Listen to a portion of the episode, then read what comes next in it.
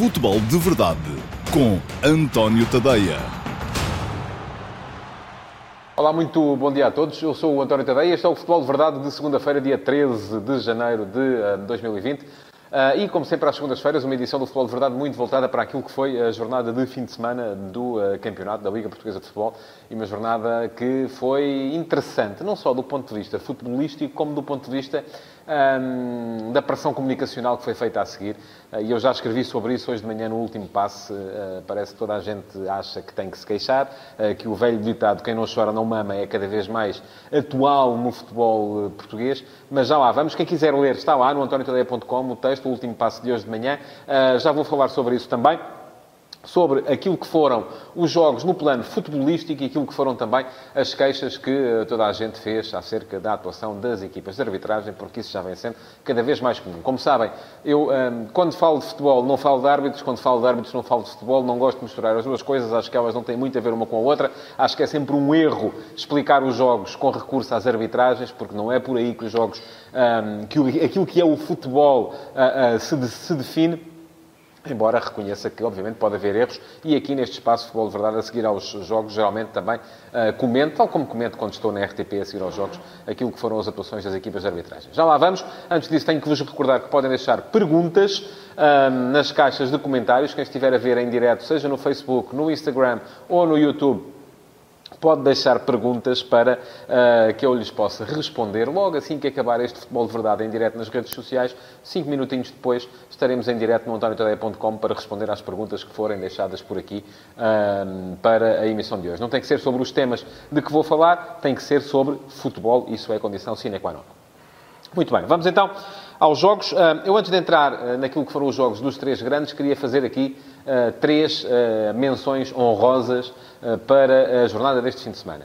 Uma para a forma como o Amir Abedzadeh, o guarda-redes do Marítimo, conseguiu travar o Vitória Sport Clube e manter o 0 a 0 no Marítimo Vitória. Foi um jogo uh, em que o Vitória podia e devia ter ganho. Esta equipa do Vitória, como o próprio Ivo Vieira reconheceu no final, é uma equipa que joga muito, mas marca pouco. Um, e isto é um problema. No entanto, nota ali alguma diferença, é que a equipa começa a criar situações de golo, e teve várias neste jogo não foi propriamente aquilo que lhe tinha acontecido na última jornada frente ao Benfica, em que teve muita bola, mas nem as situações de golo uh, conseguia criar. Agora criou, não marcou, mas é mais um jogo a zeros e isto pode ser um problema para o Vitória. Segunda menção honrosa para a recuperação extraordinária e para a boa exibição, pelo menos na segunda parte, da equipa do Sporting Clube Braga, frente ao Tondela, que também merece aqui um destaque. O Tondela é uma equipa muito uh, interessante do ponto de vista conceptual, uma equipa que sabe ao que joga e que uh, cria dificuldades a toda a gente. Não, não se vê este Tondela ser ultrapassado ser completamente uh, subjugada em nenhum jogo. É uma equipa que assume a sua condição Uh, e que uh, sabe que vai passar muito tempo sem bola, mas que é muito ágil uh, depois na exploração das transições ofensivas e foi assim que fez o seu golo. Nota depois para a forma como, nos últimos 20, 25 minutos, o Braga foi absolutamente avassalador, chegando com justiça, do meu ponto de vista, à vitória por 2 a 1 já no período de compensações. Terceira menção honrosa para o Flóculo Famalicão, a jogar com 10 desde o primeiro minuto. Uh, por expulsão do seu guarda-redes, uh, Defendi, uh, conseguiu mesmo assim ganhar fora ao Boa Vista. E atenção que o estádio do Bessa não é, não tem sido um terreno fácil para ninguém. E o Famalicão conseguiu ir ali buscar três pontos que lhe permitiram manter o terceiro lugar. Parece que a equipa de Famalicão teve ali uma quebra em determinada altura, que se sucedeu quando a equipa terá assumido que de facto não estava lá em cima a lutar pelo título, que já teria os objetivos mais ou menos alcançados, mas neste momento está outra vez a retomar o seu uh, ritmo, a sua velocidade de cruzeiro, e a velocidade de cruzeiro pode até inclusive chegar uh, para uma posição europeia no final da época. Vamos ver o que é que o Famalicão faz durante a segunda volta. Falta muito campeonato, faltam ainda 18 jornadas, as 17 da segunda volta mais a última da primeira, e uh, ainda há ali muitos testes duros pela frente para a equipa do Famalicão. E vamos então aos uh, três grandes e àquilo que eles fizeram ehm, nesta jornada. Por ordem de entrada em cena. Primeiro o Benfica.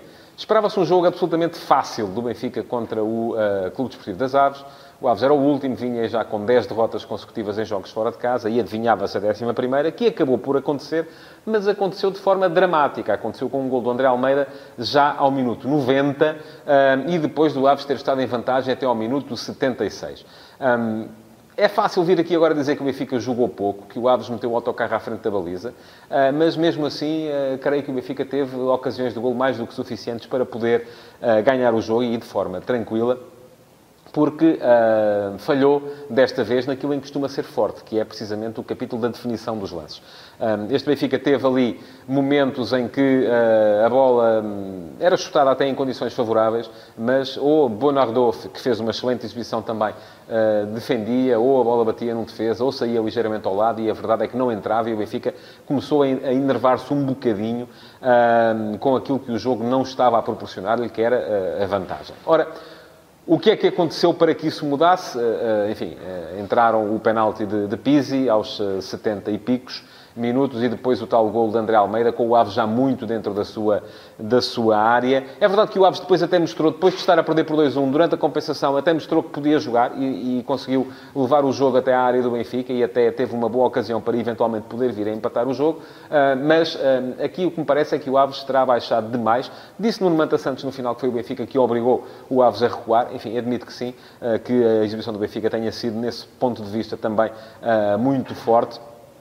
Mas uh, a ideia com que fico é que, às vezes, as equipas pequenas, quando se vêem em vantagem, uh, e enfim, quando digo pequenas, não é de forma alguma para menosprezar, porque são mais, de facto mais pequenas do que as outras, um, mas quando se vêem em vantagem, acabam por um, sofrer um bocadinho de uma espécie de medo cénico, que é aquele medo de conseguir o resultado. E isso acaba por tolher-lhes os movimentos, e acho que foi um bocado isso que aconteceu também ao Desportivo das Aves.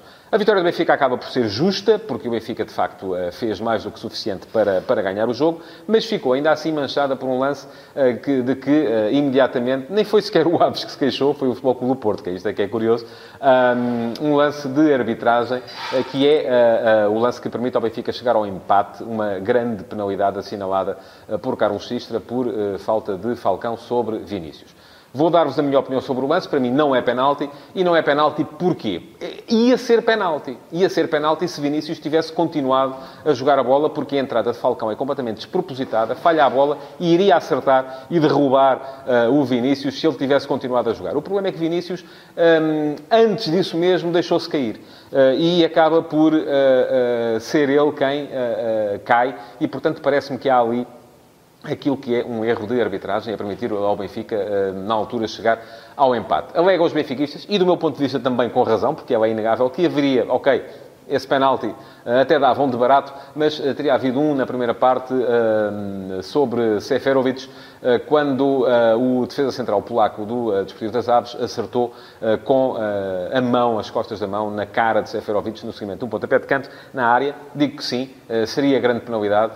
Enfim, é daqueles lances de pontapé de canto, de bola parada, que os árbitros muitas vezes não estão a ver, mas o VAR tinha a obrigação também de ter visto. Portanto, vamos ver há aqui uma situação em que uh, há um benefício objetivo, teria havido um, uh, um, um prejuízo anterior, uh, mas de facto não me parece que tenha sido também razão para, tanta, para tanto burburinho. Tal como a seguir, me parece que acontece um bocado a mesma coisa no jogo do Flóculo Porto contra o Moreirense. Ora, o Porto uh, viu-se a perder desde muito, muito cedo, uh, com uh, um golo logo nos primeiros 5 minutos. Podia ter ficado 2-0, quando é anulado um golo à equipa do, do Moreirense, mas conseguiu virar, e conseguiu virar numa grande penalidade indiscutível também.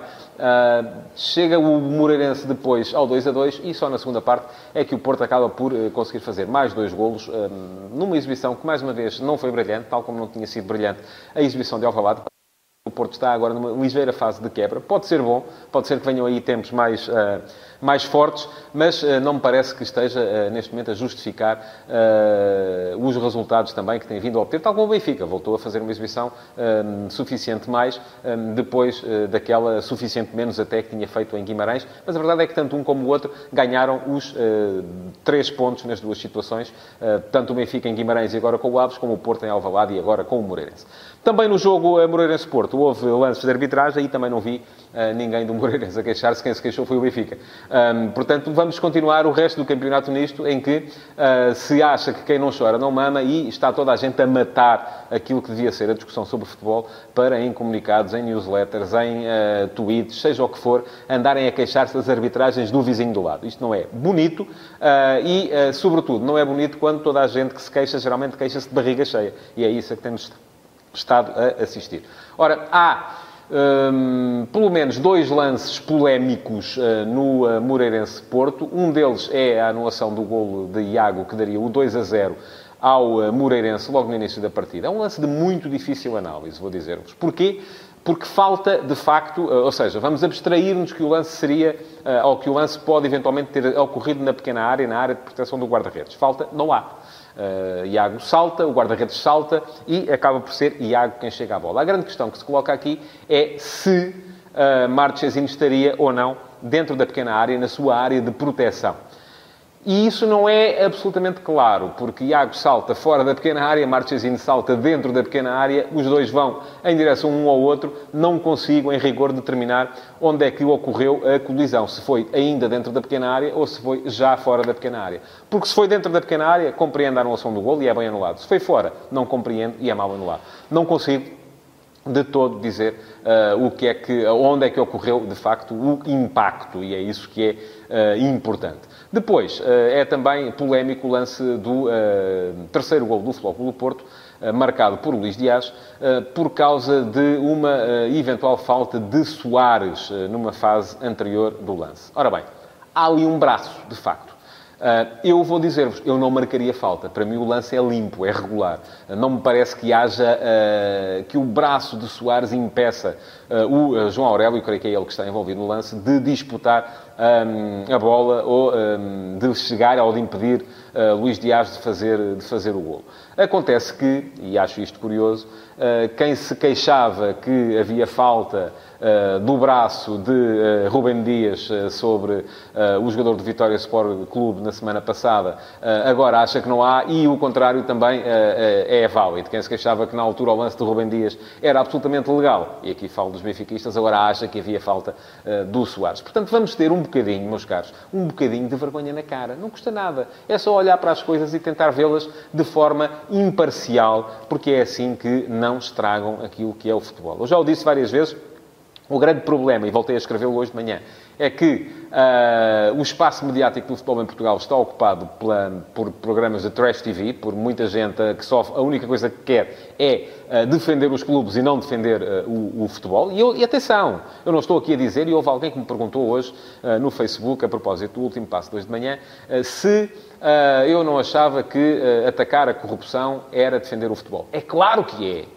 É claro que a corrupção tem que ser atacada, é claro que a corrupção tem que ser desmascarada, mas tem que ser desmascarada com factos e provas. Não pode ser agora só porque eu acho esta semana que ali foi falta e acho a semana passada que não foi, num lance absolutamente idêntico, uh, vou dizer que está tudo comprado e que é tudo corrupto. Isso não é corrupção, meus amigos. Isso é só cegueira ou capacidade para ver só com um olho, que é o olho que nos interessa. Bom.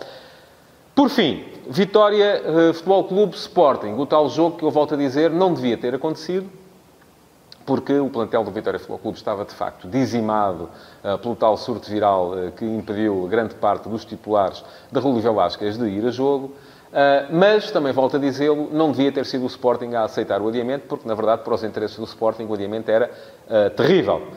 era, com certeza, a Liga quem deveria ter assumido aquilo que é o seu papel, o papel de regulador, e devia ter dito, ou deve ter isso regulamentado, de forma a sempre que houver um caso destes, ter uma comissão médica independente, atenção, não é o médico do adversário, não faz nenhum sentido, do meu ponto de vista, que fossem os médicos do Sporting a avaliar os jogadores do Vitória, mas uma comissão médica independente, uma comissão médica da Liga, que fosse averiguar se há ou não condições para o Vitória ir a jogo. E não havia.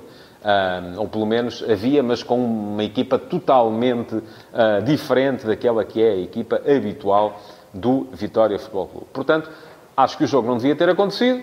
A partir do momento em que acontece, acho que o comportamento dos jogadores do Vitória foi extraordinário, aqueles que foram chamados a jogar, muitos deles sem ritmo, muitos sem a qualidade daqueles que são habitualmente titulares.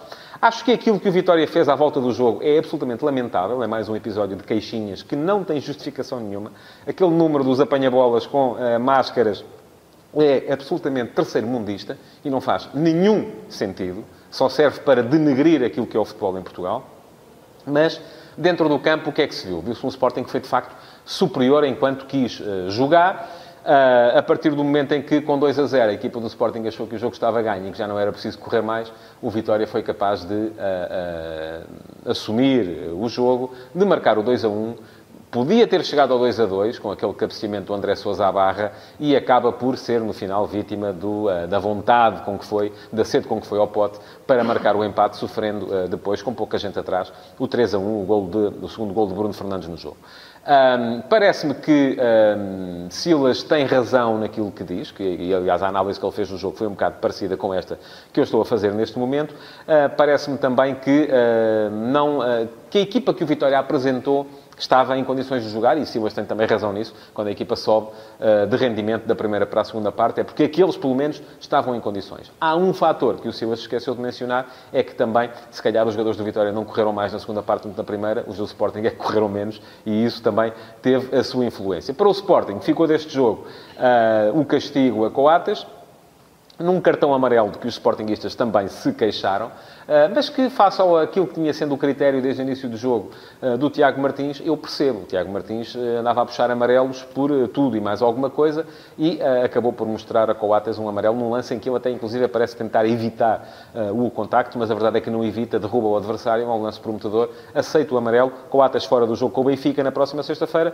tal como deverá ficar também o Vieto, eh, que se magoou, eh, eh, ou que foi magoado por uma entrada de um, adversário, que não foi sequer falta, aliás, e poderá também ficar fora do jogo contra o Benfica. Veremos se Silas vai ter Bruno Fernandes, porque em relação a esse está aí a pressão para a transferência para o Manchester United.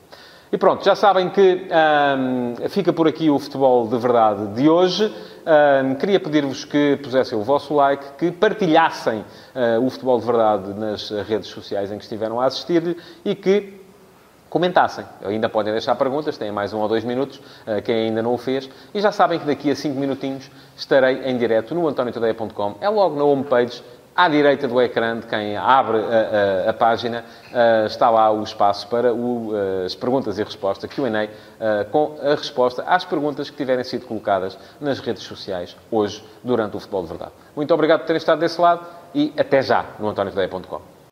Futebol de Verdade, em direto de segunda a sexta-feira, às 12h30, no Facebook de António Tadeia.